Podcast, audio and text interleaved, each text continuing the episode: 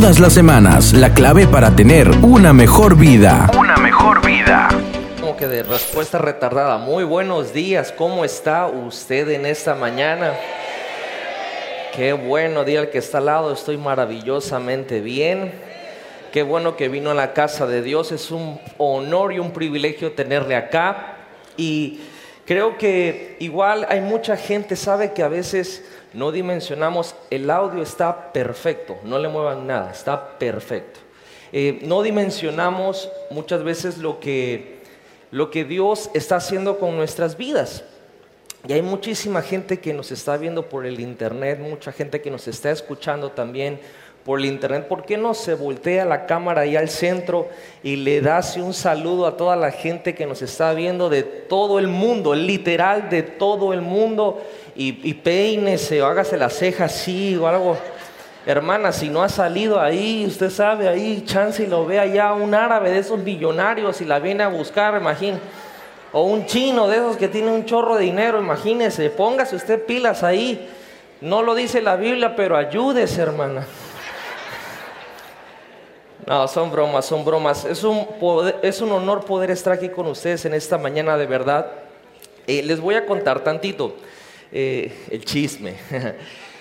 Este, hoy no va a ver usted que yo mueva mucho este lado. No es que no es que no quiera, es que tengo desgarrado el bíceps, el pectoral y el hombro. Entonces realmente eh, estoy, oren por mí, estoy en un dolor fuertísimo, pero se puede perder todo, menos el estilo. Entonces no iba yo a salir con mi cosa esa porque no, claro que no. Eh, fue un, accidente ahí haciendo eh, un mal movimiento y bueno, Dios está en control, eso es lo de menos. Gracias Toño por tu amor que me hiciste sentir ahorita. Eh, lo sentí hasta, hasta mis huesos, lo sentí profundamente. Y igual quiero antes de entrar a la palabra hacerles un anuncio súper, mega, ultra importante. Eso es algo que, que, acuérdense que aquí en NGI lo más seguro son los... A ver, si usted no se la sabe, repítalo con nosotros. En NGI lo más seguro son los... Los cambios. Y siempre tratamos de ir con el fluir del Espíritu Santo, lo que el Señor esté poniendo en nuestro corazón. Y a partir del próximo domingo, eso es importantísimo, vamos a tener solamente dos servicios, todos los domingos. Ahora solamente dos servicios. El primero va a ser a las 8 de la mañana y el segundo va a ser a las once y media de la mañana. Pasó en la tarde, ya no hay servicio. Solamente dos servicios, 8 de la mañana y once y media de la mañana. Una vez más, día conmigo, dos servicios. 8 de la mañana y once y media de la mañana. ¿Por qué razón? La razón es, hay muchas, pero la más importante de todas es porque alrededor del mundo estamos viendo que Dios está tratando mucho con su iglesia.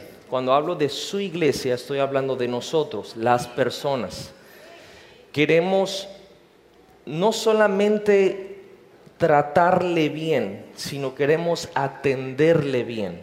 Eso significa que ahora mismo hay, un, algo que el Espíritu Santo está tratando con el pastorado y el pastorear a las personas.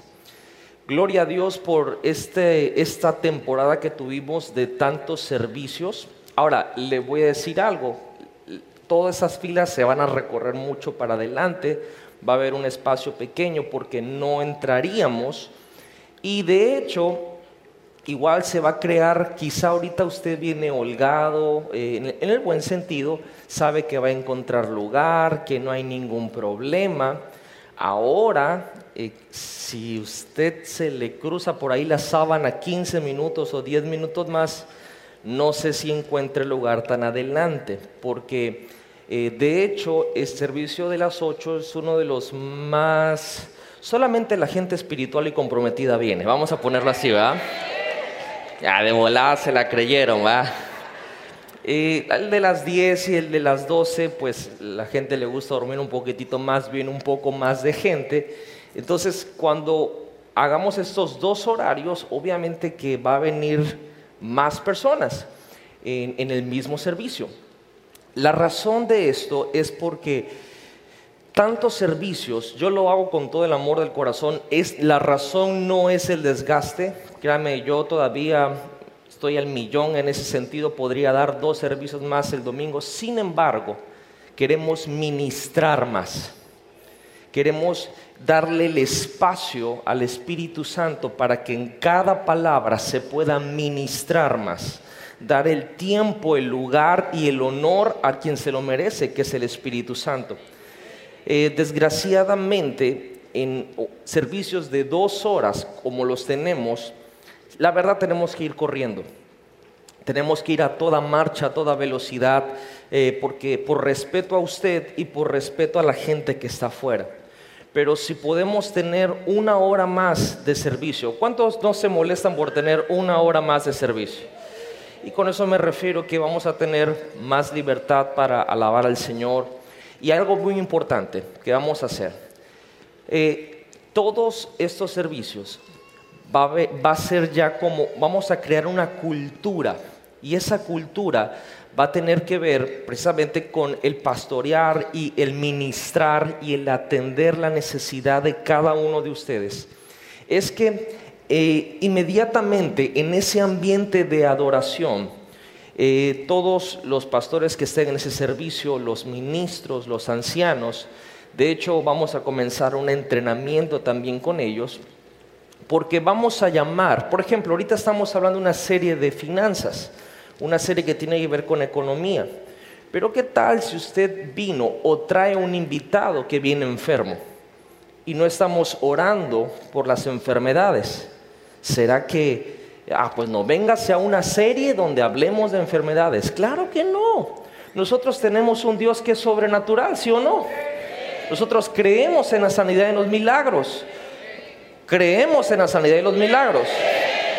¿Qué tal si me trae ahí una persona ahí que tiene, está endemoniado y, ese, y esa y bueno, ¿verdad? Hay de todo la viña del Señor, pero eh, imagínense que necesita una administración especial. ¿Qué tal si alguien necesita una palabra profética?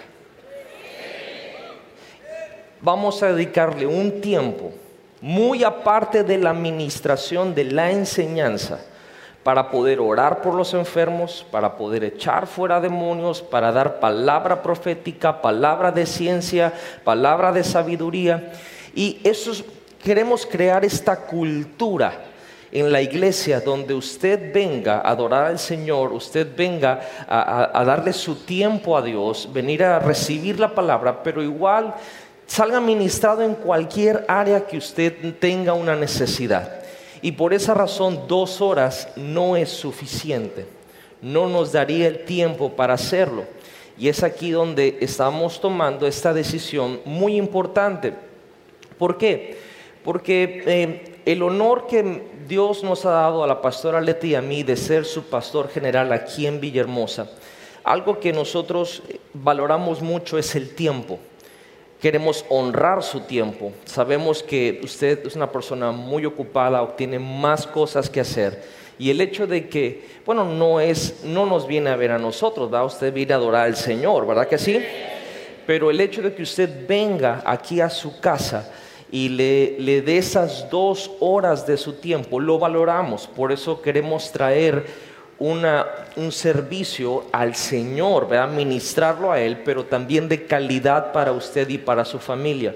Por eso créanme que esa hora que le estamos añadiendo no va a ser una hora así como que no tiene nada que ver o perdida, al contrario, esa hora va, va a estar cargada igual de propósito, de destino, va a estar cargada de, tiene un plan de acción, tiene una razón de ser. Y algo muy importante, igual uno de los propósitos por el cual el Señor puso esto en nuestro corazón, es que usted no conoce a otra parte de la iglesia.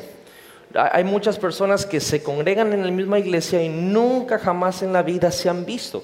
Y traer esto, sí, no le miento, va a traer un poquitito de, incomodidad, porque ahora se va a sentir más apretadito, pero póngale el lado bueno, si usted sentía frío, ahora el clima ya no va a dar mucho, ¿va?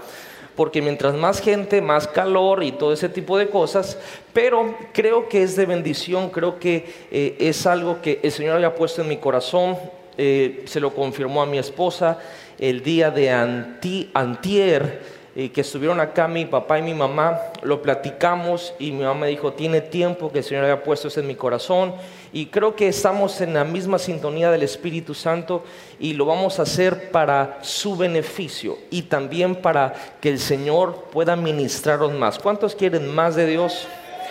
¿Cuántos quieren que cuando vengan a la casa del Señor el Espíritu Santo lo lleve a usted pañaleado, revolcado? O sea, que servicio completo, ¿ah? Y creo que eso es un, cambio muy grande. Dáselo fuerte a Jesús. Es un cambio muy grande en el sentido de que eh, igual corremos muchos riesgos, ¿verdad? De que, de que mucha gente se quede afuera o algo así, porque realmente otra situación que he visto, me estoy tomando el tiempo porque esto es muy importante, muy importante, es un cambio muy importante no vaya a ser que el próximo domingo se me aparezca a las 6 de la tarde y diga, ¿qué pasó el arrebatamiento? No, ya cambiamos los servicios. Y la razón de esto es porque igual he visto que hay algo que ha cesado en la iglesia y súper peligroso que esté cesando. Y es que la iglesia hemos dejado de traer invitados hemos dejado de de alguna manera ser influencia para otras personas en el evangelismo y decirles, acompáñame a la casa de Dios. Y eso es algo que no podemos perder. No podemos perder. La Biblia dice que mejor es estar un día en la casa de Dios que mil fuera de ellos. Así que igual vamos a impulsarle a usted para que pueda traer invitados, traer familia, traer personas que necesitan de Dios y todos necesitamos de Dios, ¿verdad que sí? Entonces, creo que que vienen buenos cambios en todos los sentidos.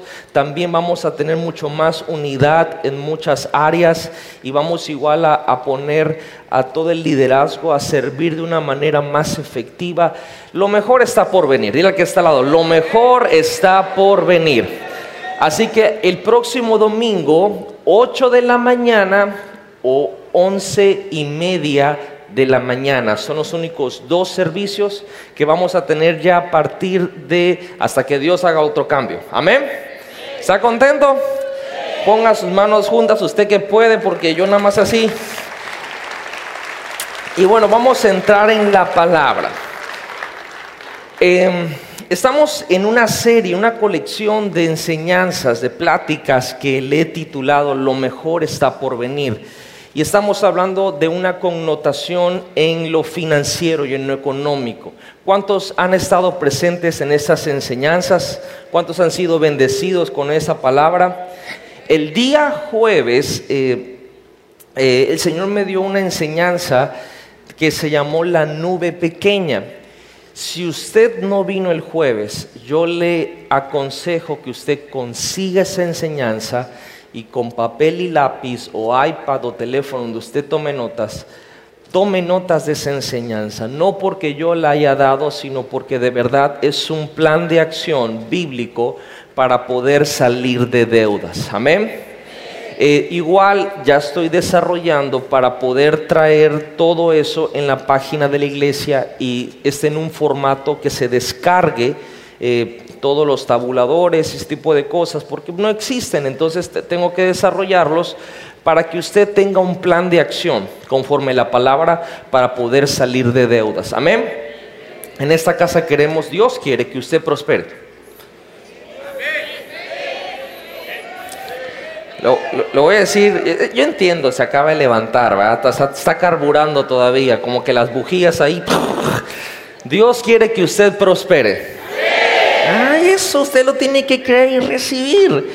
Y hace unas semanas que comenzamos estas enseñanzas, tuvimos una pausa por la conferencia, eh, tuve que viajar igual a otro país y reanudamos este jueves. Y hace, precisamente fue un jueves, hace como tres, cuatro semanas creo, Comencé esto hablando del sentido común de Dios en las finanzas.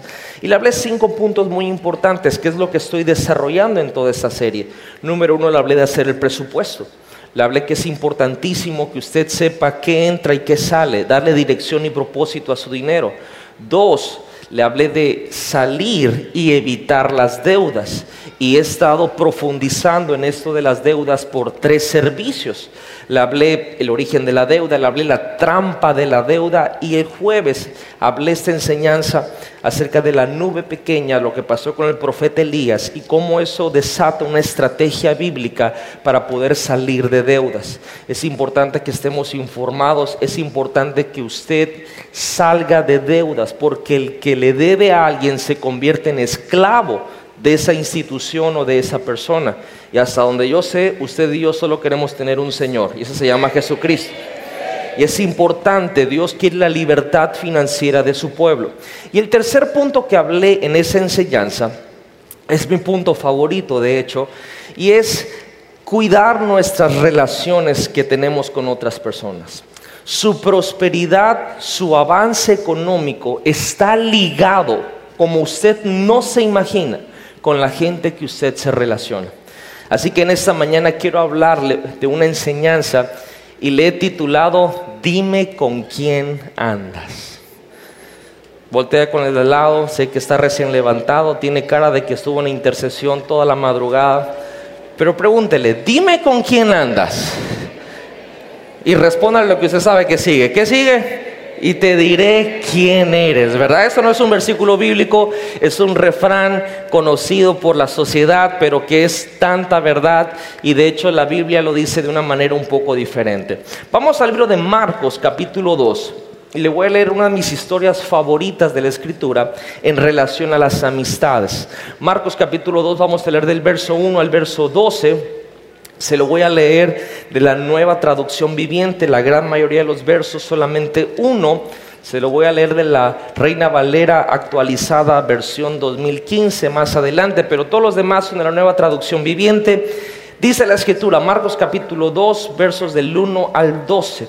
Puede seguirlo en las pantallas si usted tiene la vista para hacerlo. Cuando Jesús regresó a Capernaum, Varios días después, enseguida corrió la voz de que había vuelto a casa. Pronto la casa donde se hospedaba estaba tan llena de visitas que no había lugar ni siquiera frente a la puerta, así como está su casa de paz, ¿verdad? Está carburando, está carburando. Dije, así como está su casa de paz. Amén. Mientras él les predicaba la palabra de Dios, llegaron cuatro hombres cargando a un paralítico en una camilla. Como no podían llevarlo hasta Jesús debido a la multitud, abrieron un agujero en el techo. Dios mío, qué desastre, ¿va? Encima de donde estaba Jesús. O sea, imagínense Jesús predicando y le empieza a caer el escombro. Eh, ¿Quién sabe qué, qué desastre hicieron estos tipos? Luego, perdón, bajaron al hombre en la camilla justo delante de Jesús. Y aquí viene lo bueno. Al ver la fe de ellos, Jesús le dijo al paralítico, Hijo mío, tus pecados son perdonados. Algunos de los maestros de la ley religiosa que estaban allí sentados pensaron, ¿qué es lo que le dice? Es una blasfemia. Solo Dios puede perdonar pecados. En ese mismo instante Jesús supo lo que pensaban Así que les preguntó, ¿por qué cuestionan eso en su corazón? ¿Qué es más fácil decirle al paralítico? ¿Tus pecados son perdonados? O ponte en pie, de pie, toma tu camilla y camina. Así que para todos los haters demostraré que el Hijo del Hombre tiene autoridad en la tierra para perdonar pecados. Entonces Jesús miró al paralítico y dijo, ponte de pie, toma tu camilla y vete a tu casa. Y él el hombre se levantó de un salto, o sea, no caminó, el tipo ya pasó al otro nivel, saltando, tomó su camilla y salió caminando entre los espectadores, que aquí no hay, porque aquí hay puro hijo de Dios, ¿verdad? Que habían quedado atónitos, todos estaban asombrados y alababan a Dios exclamando, salud, jamás hemos visto algo así, no se crea, yo escucho y veo todo de acá. Me encanta este pasaje porque nos habla de la importancia de las personas de las cuales nos rodeamos. Y eso es un punto clave para nuestras finanzas. Es un punto clave para nuestra prosperidad. Como dice el dicho, dime con quién andas y te diré quién eres. A veces pensamos que simple y sencillamente es un refrán eh, y, y que es un dicho que dice la gente adultísima, ¿verdad? Para no decir viejitos, pero la realidad es que tiene todo el peso del significado ese dicho. Con quienes nosotros nos juntamos, tarde que temprano, van a determinar cómo somos y quiénes somos. Por eso, mira a tu vecino que tú quieras más ahí que tengas cerca y dile, cuida tu círculo de influencia. Y le digo eso porque usted y yo podemos estar sentados delante, eh, eh, al lado de ciertas personas y ni los saludamos y nos volteamos a ver. Voltea a ver a alguien y dígale, cuida tu círculo de influencia. Cuida tu círculo. Y ahí donde estábamos a orar, Señor, te doy gracias por esta mañana, gracias por esta palabra, gracias por lo que sé que vas a hacer en nuestras vidas. Señor, bendigo la vida de tu pueblo. Señor, háblanos de una manera clara, precisa, Señor, que podamos cambiar nuestro entorno, nuestro ambiente, Señor. Te pido que tú trabajes con nuestro carácter, trabajas con nuestra mentalidad, trabajas con nuestro corazón. Señor, pero más aún, hoy te, te, decimos, abrimos nuestra vida para que sea un trabajo voluntario Señor, que pueda tu Espíritu Santo guiarnos, formarnos y poder, Señor, entender la importancia de la gente que nos rodea. Señor, estamos hablando acerca del área financiera. Queremos que tu pueblo prospere. Tú quieres que tu pueblo prospere. Abran los ojos de nuestro entendimiento para que eso sea así. En el nombre de Jesús. Amén y amén. Denle un aplauso fuerte al Señor en esta mañana. Y vamos a entrar en materia. Estamos hablando de esa serie de lo mejor está por venir y estamos hablando de fundamentos espirituales en la economía, en las finanzas, en la prosperidad. Y como les he dicho ya por cuatro veces en este pequeño tiempo, las relaciones es, me atrevo a decir que es de lo más importante para que usted tenga una vida financiera saludable, para que tenga una economía que cada vez vaya creciendo. Y usted puede decir, pastor, pero ¿qué tiene que ver la gente? ¿Qué tiene que ver las personas con eso? Todo, absolutamente todo. Esa es la gran realidad, que no valoramos este aspecto, pero es de vital importancia para nuestro crecimiento y la salud de nuestra economía. Y sinceramente ese es mi punto favorito en toda esta gama de enseñanzas de, las finanzas que estamos dando. ¿Por qué? Porque si checamos quiénes nos rodean, nosotros prácticamente podemos deducir quiénes somos o quiénes vamos a ser. Nuestros amigos van a definir nuestro destino. Nuestros amigos van a definir nuestro futuro. No, pastor, eso lo hace Dios. No, quiero decirle, Dios él ya puso desde antes que usted y yo naciéramos un plan en nuestra vida, propósito en nuestra vida, destino en nuestra vida. Nosotros decidimos si aceptamos la invitación del llamado que Él nos ha hecho y ahorita más adelante en la enseñanza le voy a, a, romper un paradigma acerca de muchas cosas que decimos, declaramos, inclusive hasta posteamos en redes sociales, que no es el formato con el cual Dios nos creó. La realidad es que mientras más tiempo pasamos en un círculo de influencia, no importa quién seas, no importa qué tan fuerte crees tú que seas, nos van a influenciar. Si tú me dices tus cinco amigos que tú tienes, que espero que tengas amigos, si no hay que orar por el espíritu de Forever Alone, pero si tú me mencionas tus cinco amigos, yo te puedo profetizar cuáles van a ser tus próximos cinco años de vida. Y no por un don profético, sino por al ver quién te rodea, puedo saber con clara, con, facilidad a dónde vas a ir y a dónde vas a llegar. Y ese es el problema de muchos de nosotros como el pueblo de Dios, que pensamos que el problema está en un lugar cuando la raíz es otra. Tus amigos son importantes, tu círculo de influencia es importantísimo. Por eso tenemos que, esta palabra es fuerte, tenemos que escoger sabiamente con quién nos estamos relacionando. Y no me malinterprete, tenemos que estar abiertos a todos, pero no todos van a ser ese círculo cercano de amistades. ¿Me expliqué? Usted no puede, no, tú no calificas para que yo te hable. No, tenemos que estar abiertos a todos, pero no todos van a ser ese círculo. Ayúdeme porque yo no puedo hacerlo mucho con este brazo, lo hago en cámara lenta, pero haga así, diga, círculo.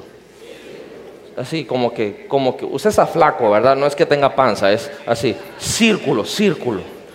Ahora quiero que vaya conmigo Proverbios capítulo 13, verso 20. Vamos a ver lo que dice la Biblia, porque eso es lo más importante, que es lo que Dios dice. Dice, camina con sabios y te harás qué? ¿Lo dice la Biblia, sí o no? Pero mire bien, júntate con necios. Y mira, no dice te volverás necio, pero dice, peor, y te meterás en qué? Camina con sabios y te vas a volver sabios. Camina con necios y te vas a meter en problemas. ¿Cuánto les ha pasado eso en la vida? Hay gente que el otro día una persona me dijo, ah, ahorita vengo, ¿qué vas a hacer? Voy, a, voy aquí a mi trabajo a firmar. Así, yo chismoso, ¿qué vas a firmar? No, pues es que un amigo del trabajo pidió un préstamo y me puso a mí de aval. Ah, sí, voy a firmar porque es buena onda. Yo dije, ten cuidado. Lo conozco desde la prepa y yo conozco gente desde la primaria y no creas que por conocerlo desde el kindergarten son gente de fiar. Realmente es un problema de relaciones, quizá lo que te ha metido en esa oscuridad financiera. Ha sido un problema de tu círculo lo que te ha traído tantos problemas en la vida. Igual el otro, eh, ahora en la conferencia, una personita ahí se me acercó y me dijo, pastor, es que yo quiero hablar con usted porque es que mis papás no me entienden. Y yo, ah, sí, típico, ¿ah, ¿cuántos años tienes? Sí, sí, nadie te va a entender ahorita, hijita, pero bueno. me dice, es que mire, es que la gente juzga mucho, o sea, me la quiso barajear muy bien barajeada, pero como dice el dicho, hijita, cuando tú vienes, yo ya regresé cuatro veces, ¿va? Y me dice, y, yo me estoy juntando con esta gente y, esta, y esta, gente, o sea, las personas dicen que son malas y que son mala influencia, pero la verdad, o sea, si hacen cosas malas, pero yo no las hago. Y le digo, y lo vas a terminar haciendo. No, de verdad que no, es que, es que yo las quiero ayudar. Y yo dije, eso no va a pasar, ¿verdad? Porque realmente son... Eh, y, no lo estoy diciendo de un punto de vista que uno tiene que rechazar a alguien, no, pero si tú quieres salir adelante en tu vida y en esta área tan importante que estamos tocando como lo financiero, quizás, no quizás, lo digo por respeto y por educación, quizás deberías cambiar tu círculo, andar con sabios, no con necios, porque los necios, dice la escritura, que te van a meter en dificultades y en problemas. Rodéate de gente sabia. Más voltea a ver al lado y mira qué tanta sabiduría hay alrededor tuyo. ¿No has considerado que la mayor parte de tu sufrimiento es porque estás rodeado de la gente que estás rodeada? A lo mejor estás echando la culpa a otras cosas y la realidad es tu círculo. Mira lo que dice Pablo en 1 Corintios capítulo 15, verso 33. Pablo hablando dice, no se dejen engañar por lo que dicen semejantes cosas, porque las malas compañías corrompen qué? Corrompen el buen carácter. A ti te pudieron haber formado de chiquito con varias cosas. A ti te pudieron haber inculcado los valores de la palabra de Dios. Y yo lo he visto una y otra vez. Y yo no estoy en contra que los jóvenes trabajen. Al contrario, tienen que trabajar, tienen que aprender a ganarse igual un sustento. Eso es bueno, es sano. El problema es que al momento que empiezan a trabajar muchos de ellos, dejan las buenas influencias o compañías que tenían y ahora solamente se empiezan a relacionar con la gente, que ahorita voy a hablar tantito de eso, que está allá y terminan pasando las peores temporadas de su vida y, los papás dicen, es ese trabajo, no es el trabajo, es las compañías que agarraron en ese trabajo, las relaciones que agarraron en ese trabajo. Por eso es de vital importancia darse cuenta de quién te estás rodeando. Y hoy quiero romper un paradigma sobre muchos de ustedes. No es que no tengas talentos, no es que no tengas dones, no es que no tengas recursos, no es que no tengas oportunidades. Quizás son tus malas compañías lo que te están llevando a la bancarrota. Quizás son las malas relaciones lo que están corrompiendo ese buen carácter que Dios quiere formar en ti. Amigo, no importa, de verdad te lo digo, qué tantos servicios tú vengas. Si tú no cambias tu círculo de relaciones, te van a corromper cada día más. Y ojo, una vez más quiero hacer hincapié en que tú no estás para, para rechazar gente o decir, no, tú eres malo. No. Estoy hablando de que una cosa es ser amigable y abierto con todos, otra muy diferente es que sean tus mejores, tus mejores e íntimos amigos. Y mira lo que dice la escritura en 2 Corintios capítulo 6, verso 14. La Biblia dice, no se asocien íntimamente con los que son incrédulos. ¿Cómo puede la justicia asociarse con la maldad? ¿Cómo puede la luz vivir con las tinieblas? Y ok, aquí tengo que dejar bien en claro eso. Este versículo normalmente Reina Valera es cuando dice, no te unas en yugo desigual con los incrédulos. Pero se lo leo en esta versión porque me encanta el concepto de asociarse íntimamente. Yo no estoy diciendo que no seamos amigables.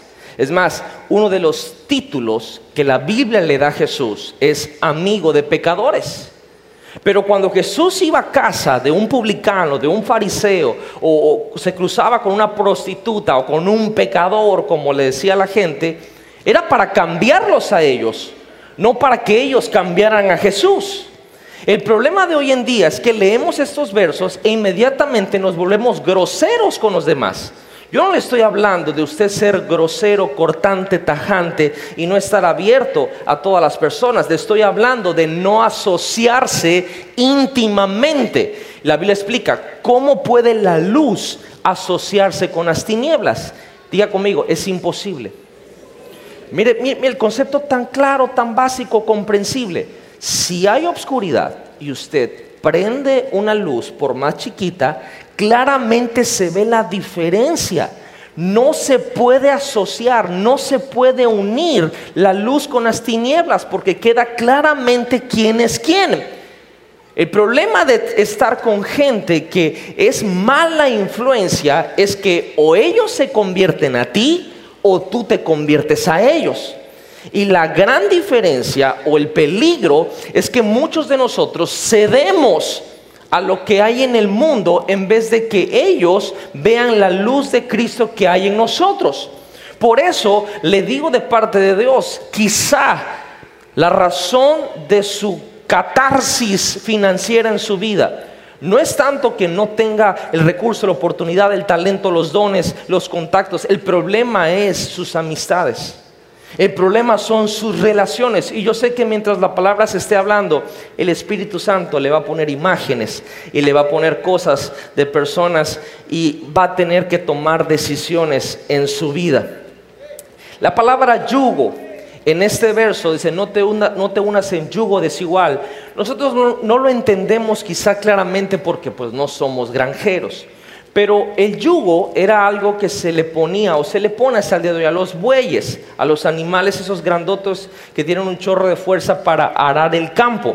Y un buen granjero sabe que no se le puede poner un buey viejo con uno nuevo. ¿Por qué? Porque la idea es arar en línea recta para poder sembrar y para poder, eh, valga la redundancia, arar la tierra. Si usted pone un, buen, un buey viejo con un buey nuevo, es un yugo desigual, porque no van a caminar en línea recta, sino van a caminar en zigzag, o peor, van a ir en círculos. Y muchos están aquí diciendo, es que parece que estoy en el mismo lugar que estuve el año pasado, estoy en el mismo círculo y usted clama a Dios y ora a Dios y el problema no es que Dios no responda, el problema es que usted, sigue atado con las mismas personas. Y le digo, ¿cuál es la banderita con la que manejamos muchas personas de la iglesia? Es que, pastor, la gente del mundo es más buena onda que la gente de la iglesia.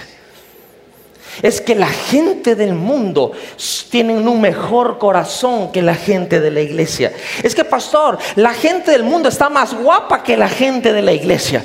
Y es que la gente, y ok, sigue con la gente del mundo y sigue dando vueltas. Porque el problema no son las oportunidades, el problema son las relaciones. Quizá la razón de tu fracaso, la razón de ir en círculos, en círculos, en círculos de tu vida es porque no has checado, no has cuidado tus relaciones. Una vez más, dile a tu vecino, cuida tu círculo. Vamos al otro vecino, dile, cuida tu círculo. Y este concepto de relaciones no es un concepto vago, que tengan que ver con Dios. De hecho, nuestro Dios es un Dios relacional. Fuimos creados para ser personas relacionales. Es más, el primer problema que ocurre en la Biblia no es el pecado. El primer problema que sale en la Biblia es soledad. Dios crea al hombre a su imagen y semejanza. La Biblia dice que Adán caminaba con Dios por el huerto.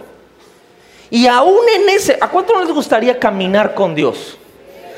O sea, hablar con Él cara a cara y verlo y toda esa onda.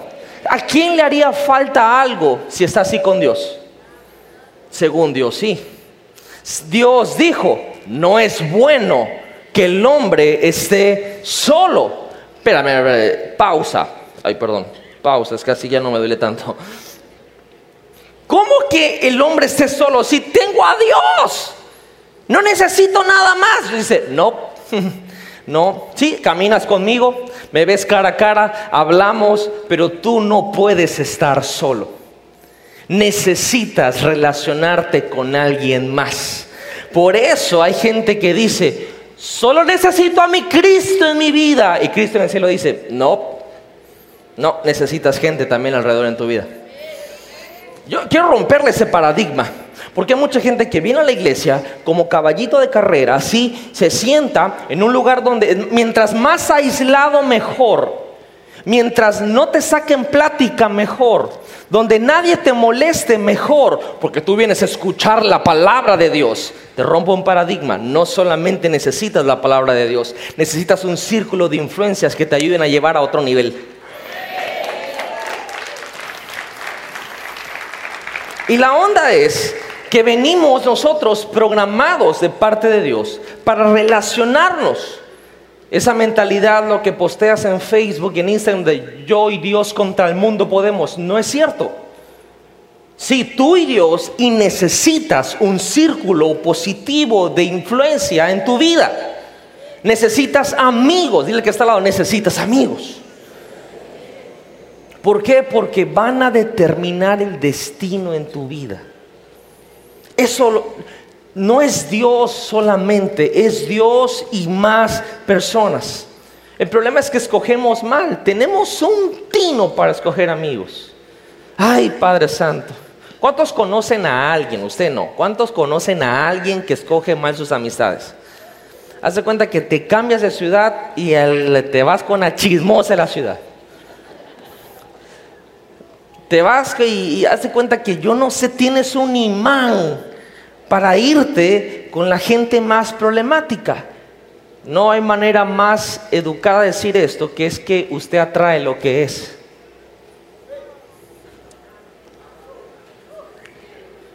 Usted atrae lo que es. Y mire bien, cuando hablamos de la salvación decimos la paga del pecado es muerte. Y nosotros vemos desde un concepto de objetos. Pequé, me equivoqué, Dios me perdona y me salva. El verdadero concepto de salvación es que la paga de pecado es muerte. Es muerte porque al pecar perdemos nuestra relación con Dios. Y eso es lo que produce una muerte en nuestra vida. Jesús vino a salvarlos de la muerte. Eso significa que vino a restaurar nuestra relación con Dios. Jesús, como le dije, le decían amigo de pecadores. Y él dijo en Juan 15, y luego lo ve en su casa, Juan 15, 33, no hay amor más grande que este que uno ponga la vida por sus amigos. Por eso en la cruz del Calvario, imagínense que igual extiende este brazo, Jesús murió así con los brazos abiertos, dando a entender cuál es el propósito de la cruz. Y el propósito de la cruz es restaurar nuestra relación con Dios y restaurar nuestras relaciones con nuestro prójimo. Si no hemos entendido el poder de la cruz, vamos a pensar que solo tiene que ver nosotros y Dios. Y el poder de la obra de la cruz es restaurar nuestras relaciones con los que están alrededor nuestro. Yo le aseguro que quizá en la gente que le está rodeando ahorita en el servicio, la gran mayoría de usted no conoce sus nombres. Y lo peor, ni le interesa. Porque estamos tan acostumbrados, sobre todo la vida cada vez más rápido va, y no nos interesa tener relaciones. No nos interesa que nuestro círculo sea cada vez de gente que pueda ayudarnos a llegar a otro nivel en nuestra vida. Y el problema es que nuestras amistades no son parte de un diseño, sino son por default. ¿Qué significa la palabra default? Que simplemente sucedieron. Hoy tu amigo es tu amigo porque te metieron a estudiar esa escuela y no te quedó de otra. Tu amigo es tu amigo porque entraste a ese trabajo y lo conociste y no te quedó de otra. Hoy tu amigo es tu amigo porque es tu familiar y ni modo, pues tu familiar, ni modo que no lo hables. Pero ¿qué tal si les digo? Y lo que les digo igual es algo de que en estos años Créanme que lo he practicado. Yo me di cuenta que yo no podía ir a otro nivel si no tenía amistades que me desafiaran, que me llevaran a otro nivel. Y sé lo que es, lo que dice la Biblia. Créanme, estudié personalmente, no para predicarlo, qué es lo que hay que hacer para ser amigos. Y la Biblia, créame, está llena de el que tiene amigos a demostrarse amigo, y amigo es más unido un hermano, el que pone la vida por los amigos, y el que trae honra a los amigos, y que y todo eso, yo dije, necesito, vi gente que me desafiara. Vi gente por diseño que sabía que me iban a ayudar a ir a otro nivel. ¿Qué hice? Empecé a mostrarme amigo. Y eso me llevó a no gastar, invertir mucho dinero en viajar, en ir, en presentarme, en hablar, en procurar una comunicación, en procurar un diálogo, en procurar una amistad, en mostrarme amigo, ser tal cual soy y, de alguna manera procurar que esa relación se fuera creciendo, avivando, avivando. Hoy, después de años, no estoy diciendo días, ni semanas, ni meses, años, puedo decir que tengo amistades que me retan todos los días que me desafían a ser una mejor persona. Y hablando en lo financiero, porque usted puede decir, pastor, esto que tiene que ver con las finanzas, increíblemente, al ver el ejemplo de estos amigos, mi vida financiera igual fue retada. Mi vida financiera también se fue a otro nivel, porque todo el destino que Dios tiene para ti no solamente está ligado con Dios, está ligado con la gente que te rodea. Por eso es importante no tener amistades por default, sino tener amistades por diseño. Necesito a alguien fuerte, así pero fuerte, fuerte, fuerte, fuerte, fuerte. Ay, padre, no se peleen los fuertes. Bueno, alguien que se crea fuerte, pues. Ay, hermana, mira. Bueno, necesito un hombre, todos los hombres son fuertes, pues. Ok, a ver, Ok, a ver, espérate, a ver, a ver. vamos a ver quién. A ver, agárrense a piña, el que gane, gana, ¿cierto? No. ok, vamos a ver, a ver. necesito uno nada más, uno porque están como en el mismo vuelo. Ok, ah, bueno, a ver, ponte para acá arriba. Sí, súbete, súbete. A ver, este. Necesito un. Aquí, aquí, aquí al frente.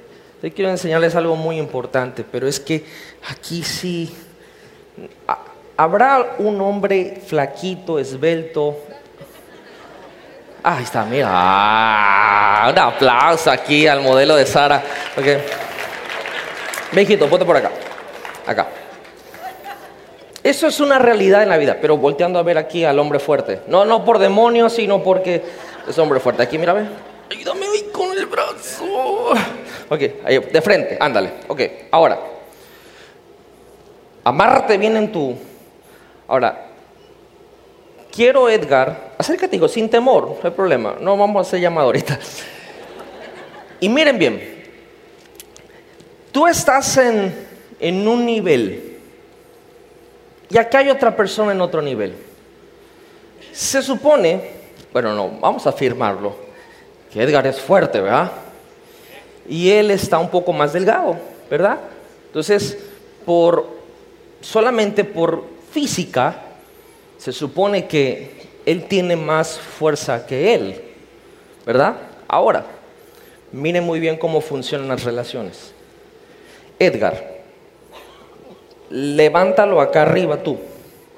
Súbelo. No, no, no, no, tú no vas a ayudar. No, él te va a subir. Es más, a ver, ve, levanta, no, bájate, bájate. No, pero ¿cómo te explico? Peso muerto, hijo.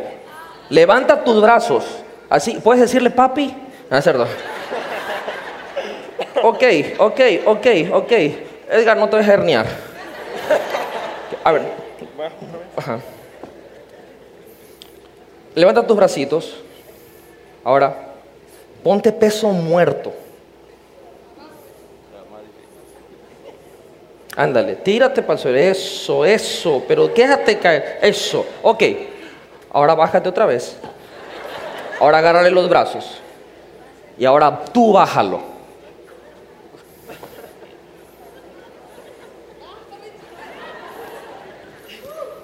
Díganme, ¿quién puede más? ¿El que está arriba o el que está abajo? Ok, ahora, el otro chico que vino, el legendario.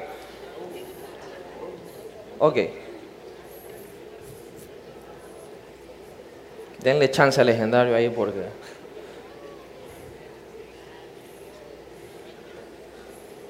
Ok, ahora súbelos a los dos. Súbelos. O sea, tampoco es que te quieres que no, sea, simplemente ponte así y súbelos, súbelos. Vamos, Edgar, e-, échale porras a Edgar. Vamos, Edgar, tú puedes, tú puedes. Tú puedes, Edgar. Ok, bueno, ya sabía que no podías. Ahora, bájenlo. Y no te dejes tú, Edgar, no te dejes. Cuidado con el púlpito que salió carísimo.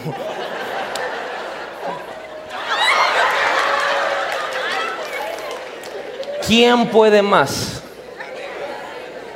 El problema es que tú quieres mantenerte en ese círculo. Tú quieres mantenerte en ese círculo.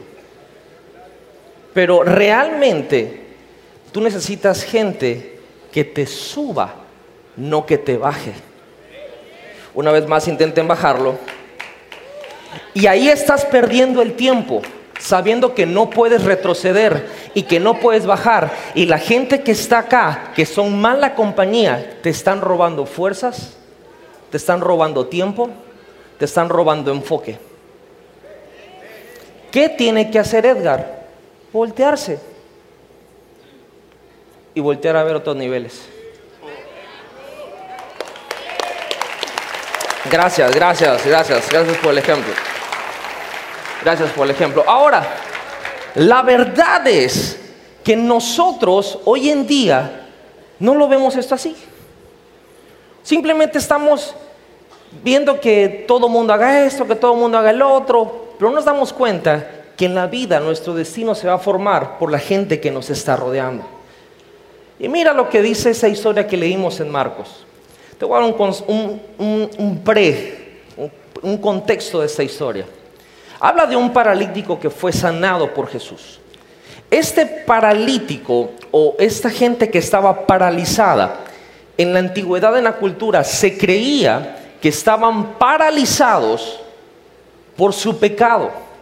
La gente que tenía la mano seca, que estaba encorvado, que estaba en muletas, que estaba en un lecho, los fariseos decían, ellos están enfermos por su pasado, por su pecado por sus maldiciones de sus padres. En una ocasión le preguntaron a Jesús, ¿por qué está así? ¿Quién pecó? ¿Él o sus papás? Ellos así, así veían que la gente, y la realidad es que no quiero hablarte de estos cuatro hombres que lo llevaron, quiero hablarte del paralítico, porque ¿qué hizo el paralítico para atraer la fuerza de esos cuatro hombres? ¿Quién era él? ¿Cómo pudo atraer tanta salud? ¿Cómo pudo convencer a esa gente que lo llevaran con Jesús? ¿Quién era este paralítico realmente? Y lo primero que quiero hablarte de este hombre es que seguramente, por como leemos la historia, él no toleró que lo trataran como una víctima. Lo primero que yo veo en esa, historia, la sociedad le decía, tú no perteneces aquí. Él dijo, yo no lo creo. Porque te voy a decir algo que eso sí es muy personal. No importa lo que la gente crea de ti, lo que, lo que importa es lo que tú crees que Dios dice de ti. Eso es muy personal. A mí sí la gente me podrá decir, y me lo dicen todos los días, no puedes, estás mal, que esto y el otro, que por aquí y por allá no va a funcionar, me echan miradas raras, me echan hasta versículos bíblicos, me echan de todo. No importa lo que la gente no crea de ti, lo que importa es lo que Dios ha dicho y que Dios sí cree en ti. Eso es muy importante. Ahora, la gente te va a decir que no perteneces. La gente te va a decir muchas cosas. A veces te van a dar para arriba, a veces te van a dar para abajo. La realidad es que la vida pasa. Pasan sucesos en nuestra vida. Y muchas veces no es que no es que sea culpa tuya. De hecho, este paralítico no se creía tanta víctima porque lo vemos en el sentido de que cuatro hombres fuertes y sanos lo llevaron no para, para su deseo personal, sino lo llevaron en camino al único que podía solucionar su problema. El problema de nosotros hoy en día es que si toleramos que nos traten como víctimas, nos gusta dar lástima. Nos gusta que digan, ay, pobrecito, hay que ayudarlo y tú. Sí, bastante. Ayúdenme. Y, y, quiero ser un poquito, no quiero ser grosero, pero sí muy agresivo en esto. En el sur de nuestro país, acá, tenemos una mentalidad que todos queremos que nos los den. ¿Y quién me va a dar el gobierno? ¿Y quién me va a decir esto? ¿Y quién me va a dar el otro? Y no, eh, en vez de tengamos una mentalidad de ofertantes, tenemos una mentalidad demandante. Y quiero decirte algo, tienes que romper con esa mentalidad. Tú no eres de los que andan con la manito pidiendo, tú eres de los que andan con la manito dando. Tienes que romper esa mentalidad. Ahora, el problema, y lo voy a tratar de explicar de esa manera, eh, mis hijos, parece que mi esposa tuvo un parto en el agua. O sea, ellos aman la alberca, aman el agua, les gusta nadar. Eh, yo tengo a Aquaman viviendo en mi casa prácticamente. Ahorita está en forma de gurusapo, pero, pero... Y la idea es de que desde que nacieron, tanto mi mamá como mi esposa, que ah, ya llegó. Hoy, hoy cumplimos aniversario de casados. Te amo, mi amor. Y yo también, obviamente de mi parte, eh, queríamos meterlos en clases que aprendieran a nadar. Ay, pero no se va a ahogar el niño. Mala razón, pero bueno, los metimos. La sorpresa fue que cuando este niño entra a la, clase de natación, a los primeros días, ya el niño buceaba ya el niño se metía por debajo del agua así rapidísimo y nadaba y la onda y aguantaba la respiración por abajo. Yo dije, Michael Phelps, agárrate porque aquí ya tienes quien te dé pelea, ¿va? Y todo eso, y estaba chiquitito, Rodri, estaba, bueno, eh, está grande, pero en ese tiempo estaba chiquitito. Y me acuerdo que en una de sus clases lo acompañamos y eh, estaba saliendo de la alberca y lo agarré y estaba ahí con él y la onda. Y alrededor de la alberca había este, esos dispersadores de agua. Esos que hacen y que rocían el pasto que está ahí y estaba chiquito y como sonaba así como una metralleta y le empezó a caer el agua, ¡Ah! ¡Ah! se empezó a asustar. Y dije, bueno, ¿qué te pasa? Bueno, yo soy un buen papá, lo, abracé, y le dije, ah, no, ah, Rodri, Rodri. pero, pero no me gusta, no me gusta que, que, que, que, por un momento dije, no voy a criar una víctima en mi casa. De que, ay, el niño que no le dé el sol, ay, que no, que no le dé el agua. O sea, venía de una alberca. Sale y un dispersor de agua que suena raro lo empieza a mojar de agua y empieza, ¡Ah, ah, el agua, el agua. Entonces con la amor le dije, ¿qué te pasa? O sea, no actúes como un niño. Entonces, ven para acá y lo agarré. Y se ve como que yo era malvado, pero dije, lo amo y no voy a criar una víctima. Y aunque estaba mojado y saliendo de una alberca, por el amor de Dios, le estaba teniendo miedo a un dispersador que también tiraba agua. Le digo, métele la mano. Y le agarré la mano y le metí la mano. Y cuando él sintió que era agua, dijo, ¡ah! Ese es el problema. Él no tenía un conflicto con el agua. Él tenía un conflicto con la nueva forma en que se le estaba presentando el agua. Y hoy nosotros no es que tengamos un problema con nuestras finanzas. No, cuando si yo tengo. No, tienes un problema con la nueva forma en que Dios está diciendo cómo vas a prosperar. Y como no la aceptas y te da miedo, te haces la víctima. Porque Dios está diciendo, trabaja. No, yo pido. No, trabaja y yo te prospero. No, no, no, es que a mí me han dado todo siempre.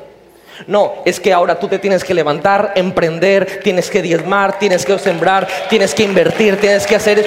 No, es que yo a mí desde chiquito no tienes un problema con el dinero, tienes un problema con la nueva forma que Dios te quiere enseñar a prosperar. Porque te digo algo, noticia de último momento, lo que hacías antes ya no funciona. Amén. Amén. Isaías capítulo 54, verso 17, me, me ayuda a darte una perspectiva en eso que te acabo de decir. Yo no puedo prometerte que cuando vienes a Jesús los problemas se acaban y que no vas a tener dificultades. Pero lo que sí te puedo prometer es que ninguna arma que se forme, ninguna herramienta nueva del enemigo que se forme en tu contra va a prosperar. El que va a prosperar eres tú. Mira lo que dice la escritura en Isaías 54, 17. No prosperará ninguna herramienta que sea fabricada contra ti.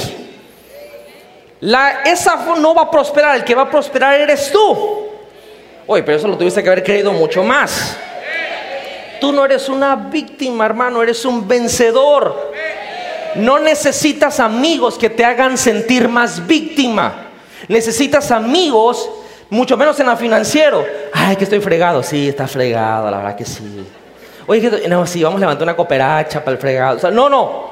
Tú necesitas amigos que te estás fregado. Pues trabaja, brother. Oye, estoy fregado. Mira, aquí hay estos empleos. Puedes ir a buscar. Ay, estoy fregado. Pues emprende, vende empanadas. Estoy fregado. Pues vende chicles. Ay, no, yo voy a vender chicles. O sea, necesitas amistades que te digan, oye, no te tengo lástima. Quiero que te vaya bien.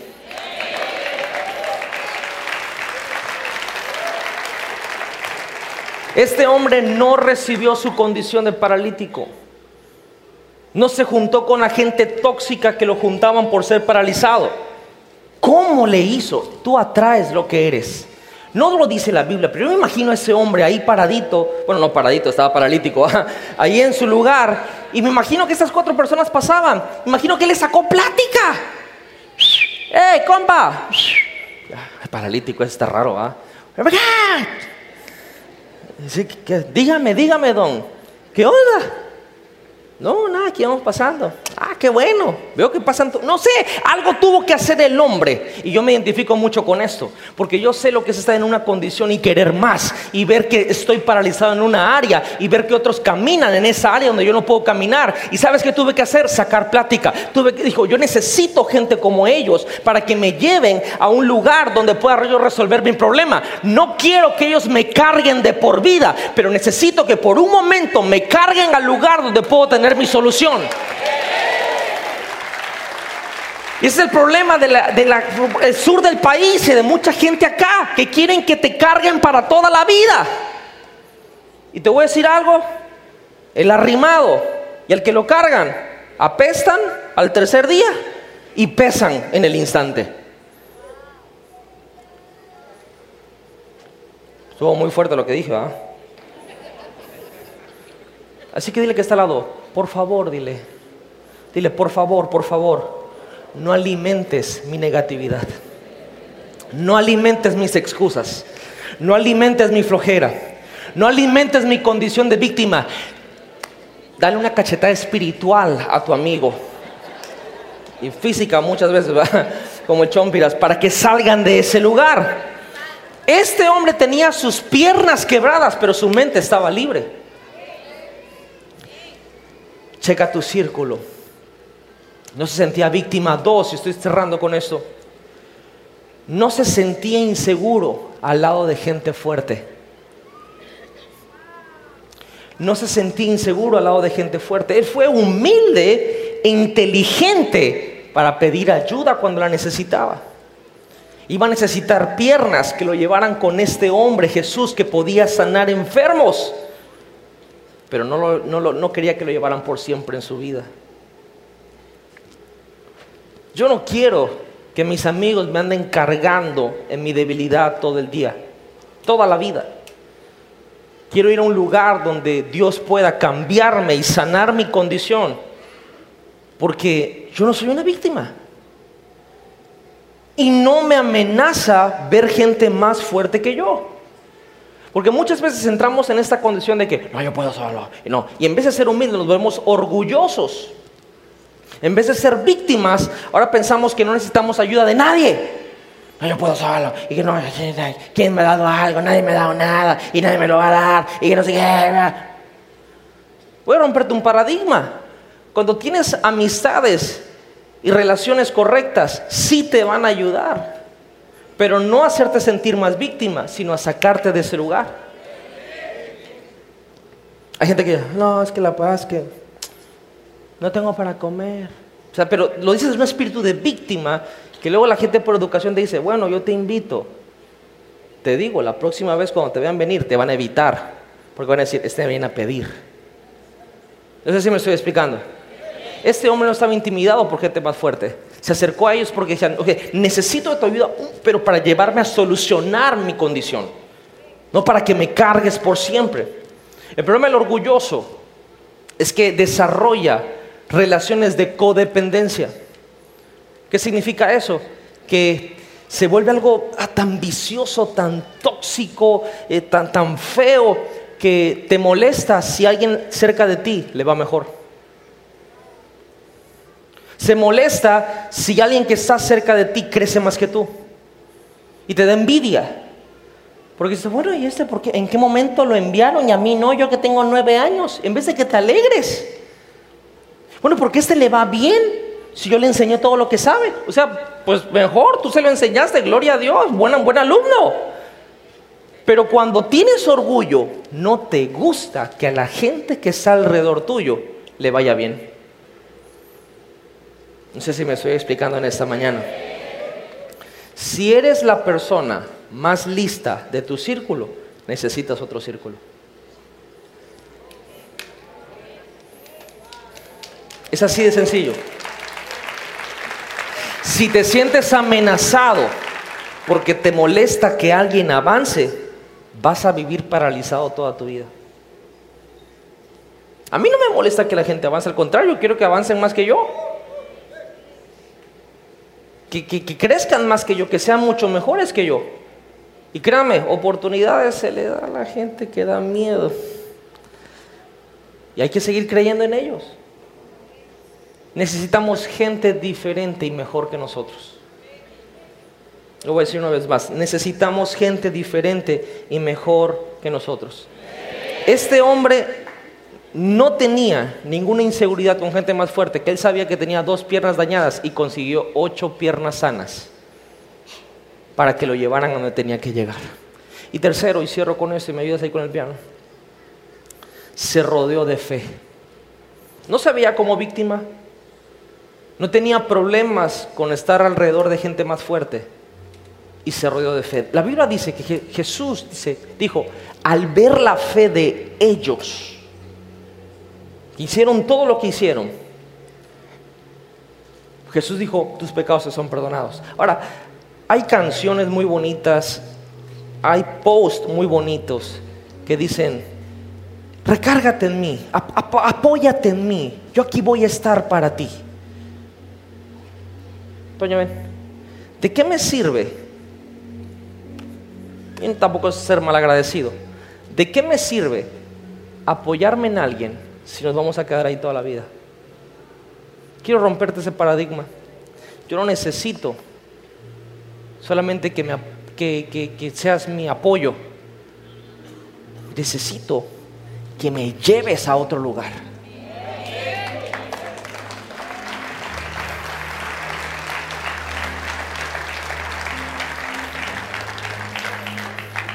Hemos confundido el, el, concepto de una buena influencia. A veces pasas buen tiempo con ciertas personas, pero no fuiste a ningún lugar. Y lo valoro, son gente agradable. Pasas buen tiempo, buena plática, risas, compartes, muy padre. Pero lo que a mí me encanta es sentarme con gente que me hace sentir que no he hecho nada. Y no porque me, no, eh, eh, lo, lo comuniqué mal, perdón. Me gusta sentarme con gente que me hacen ver que puedo hacer más me gusta sentarme con gente que, escucho que van a mil por hora. Yo digo, Dios mío, hay más todavía. Esos son mi asociación íntima. Ellos son mi círculo. Es más, hay gente que piensa que es mi círculo porque tengo amistad con ellos. Pero mi círculo, te digo, es bien pequeñito. Porque la gente que me desafía a ir por más, me rodeo de fe.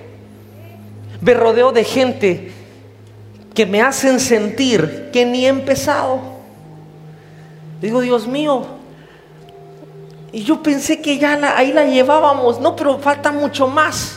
Me encanta estar cerca de esa gente que es más grande que yo, que es más fuerte que yo, que me desafía. Rodearse de fe ellos le dijeron, me imagino en esa plática, vamos a poner nombre al paralítico. ¿Cómo le gustaría que se llamara el paralítico? Porque la Biblia no dice cómo se llamaba. ¿Cómo se llamaba? Juan. Bien creativo el nombre. Juan. Ok. Juan el paralítico. Me imagino que esos cuatro le dijeron, Juan, mira, viene el tipo ese que nos dijiste, ese profeta Jesús. Te llevamos. Juan dentro de él dijo, ¿para qué creen que los ha estado maiciando todo este tiempo? Llévenme. ¿Qué tanto se compenetraron estos cinco personas que cuando vieron que estaba lleno de gente dijeron, oye Juan, ¿y ahora qué hacemos? No sé. Ustedes me trajeron, ustedes me meten. Rompieron el techo. No sé cuánto de haber salido la losa después, pero rompieron el techo, lo bajaron y la Biblia dice que Jesús al ver la fe de ellos, porque no hay nada. ¿Quieres saber quién es tu amigo de verdad? El que te apunta a Jesús. Esos apuntaron a Juan, a Jesús. Y cuando Jesús vio eso, lo primero que hizo Jesús fue, tus pecados se son perdonados. momento, si lo llevaron para que lo sanara, ¿Por qué Jesús reacciona con esta declaración? Primeramente tenemos que entender que las relaciones te van a abrir las puertas. Aunque no hayan, van a ser una. Si es necesario romper techos, van a romper techos para que tú entres y te accesen. Y esto, créame, no es un decir. En esta temporada de mi vida yo estoy viendo esto hemos ido a lugares donde hay gente que nos aprecia, pero en medio de esa gente que nos aprecia, todo el círculo alrededor no quieren que estemos ahí. Pero por el acceso de esos amigos, te dan entrada a un lugar nuevo. Hay algo muy bueno que sí aquí en el sur del país, que es todo es por contactos y por relaciones. El problema es que escogemos mal nuestras relaciones. Cuando tenemos que escoger gente que nos accese a los lugares donde nosotros no podíamos entrar. ¿Qué hicieron estos? Otra onda, no sé qué están haciendo ahí, pero otra onda. Dios no te llamó a cosas difíciles. Dios te llamó a cosas imposibles. Lo voy a decir una vez más. Dios no te llamó a cosas difíciles. Dios te llamó a cosas imposibles. Y necesitamos amigos que nos ayuden a accesar a lo imposible. ¿Cómo sé? ¿Cómo sé que estoy rodeado de fe? Muy sencillo. Si está siendo probado, significa que hay fe. Si no está siendo probado, ni siquiera hay fe. Porque la fe, para que sea fe, tiene que ser probada. Jesús, antes de voltear a ver al paralítico, volteó a ver a sus amigos. Y al ver la fe de ellos, tus pecados se son perdonados significa, voy a restaurar tu relación con Dios primero. Voy a salvarte, voy a perdonarte. ¿Por qué? ¿De qué sirven unas piernas sanas con un alma rota? Verás, hoy quieres salir de tu bache económico. ¿De qué te sirve salir de tu bache económico si tu alma está toda corrompida todavía? Si tu carácter está inmoral todavía. Por eso es tan importante las relaciones en economía. Ellos fueron por sanidad y lo primero que recibieron fue perdón de pecados. Jesús restaurando la raíz antes de lo superficial. Quizá en este proceso donde Dios está prosperando, lo que Dios quiere es que cambies tu círculo. Te lo digo por experiencia. Dios quiere que cambies tu círculo. Y al momento que Jesús dice tus, pecados te son perdonados, los fariseos dijeron, blasfemia. ¿Cómo puede ser que este hombre perdone pecados? Solamente Dios perdona pecados. ¿Cómo puede ser que los perdone si sigue enfermo? Porque ellos decían que la causa de su enfermedad era el pecado. Y Jesús dijo, miren, solamente por ustedes que son haters, ¿qué es más fácil decir? ¿Tus pecados son perdonados o levántate, toma tu lecho y anda? Pues para que vean que el Hijo de Dios tiene poder para perdonar pecados y para sanar enfermos, le dice, igual, levántate, sal de tu bache económico, sal de tu deuda toma tu lecho y anda. Pero antes de eso, quiero que sepas que tu relación con Dios, la más importante, está restaurada. Y segundo, valora esas cuatro personas que te accesaron a un lugar donde tú nunca hubieras podido accesar. Tan importante la relación. Quizá la miseria, la pobreza, las deudas, quizá el despojo en tu vida es algo superficial. Y la raíz es la gente con la que te juntas. Quizá la raíz es más profunda de lo que pensamos y tiene que ver con personas. El milagro más grande de este hombre no fue que fue sano, sino que fue perdonado. Jesús salvó su alma antes de lidiar con sus piernas. Y yo creo que tú vas a prosperar yo creo que tú vas a tener una economía fuerte y estable y creciente. Pero lo que sé es que primero Dios va a tratar con tu corazón. Y que Dios va a tratar con tu círculo de influencias. Mira a tu alrededor, mira a tu alrededor. La gente que está aquí, a ni la conoces. ¿Sabes? Así se ve la fe. Así se ve la fe. Aquí hay fe, porque la fe tiene que ver con gente. Lo voy a repetir una vez más. La fe tiene que ver con gente. Es más, esto es para una prédica solita. Tú no te puedes alinear a la fe. Tú te rodeas de fe. Tú te alineas a la voluntad de Dios. Pero es imposible alinearse la fe porque la fe no es una línea, la fe es un círculo. Porque la fe es un presente continuo es en la eternidad. No es una línea. La voluntad de Dios es una línea, la fe no. Señor, me alineo a la fe. No, no me alineo. Yo me pongo de acuerdo, me rodeo de fe. ¿De quién estás rodeado? Esa es la pregunta en esta mañana. ¿De quiénes estás rodeado? Ahí está tu fe. Quiero cerrar. Edgar, otra vez ven. Si me ayudan a mover esto de acá, porfa, porque yo no, no puedo moverlo ahorita por mi brazo. Si son un poquitito más rápidos los que me ayudan para mover esto, si son tan amables, ya que no puedo por mi brazo. Gracias. ¿Dónde están el modelo de Sara y el legendario?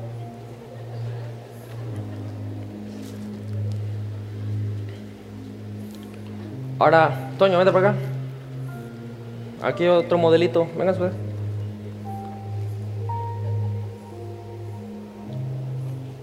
Hermano, ayúdeme. Ayúdeme, ayúdeme. Es más, que esta sí invitamos a una hermanita, un- una voluntaria. A ver, ninfa, ven acá, aquí está tu hombre. ma. Ok. ¿Qué tal si cambiamos la connotación de lo que hemos pensado de las relaciones? En este caso, si yo le digo, súbelos a todos, vamos.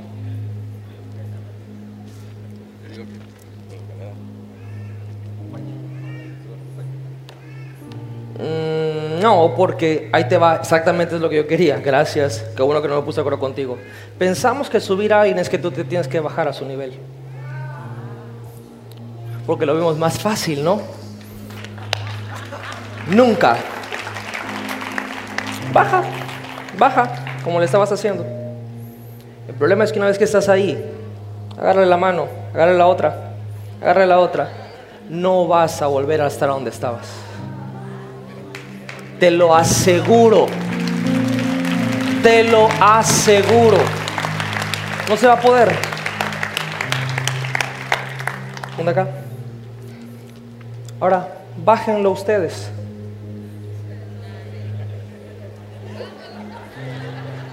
¿Quién puede más? ¿Un grupo de personas o un individuo? Rómpete ese paradigma que tú con Cristo no necesitas nada más. Dios no lo dijo así en la Biblia. Dios caminando cara a cara con Adán dijo, no es bueno que estés solo. Necesitas un círculo de influencia y de amistades. Ahora, si pueden subir ustedes, por favor, tú te quedas abajo.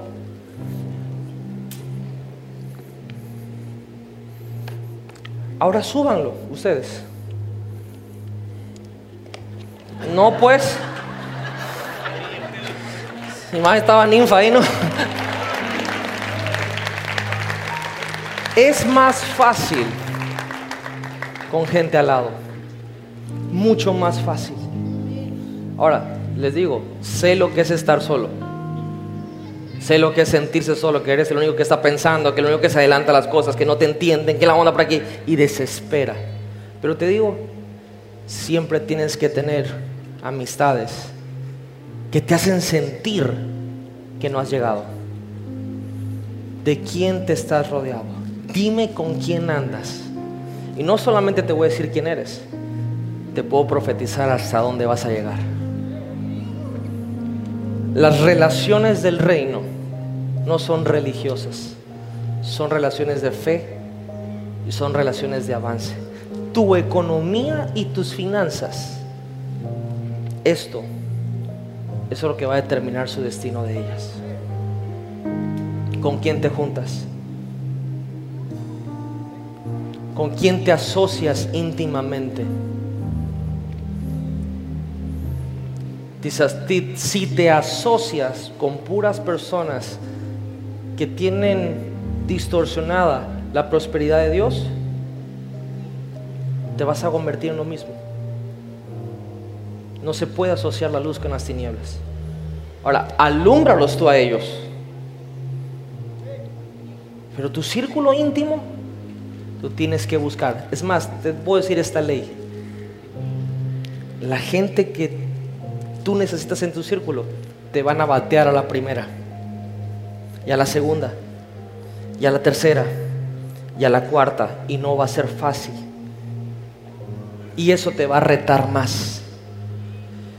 Pero te aseguro, en ese proceso, Dios está trabajando con tu alma. Muchas gracias. Un aplauso a todos ellos, porfa. Quiero que se ponga sobre sus pies.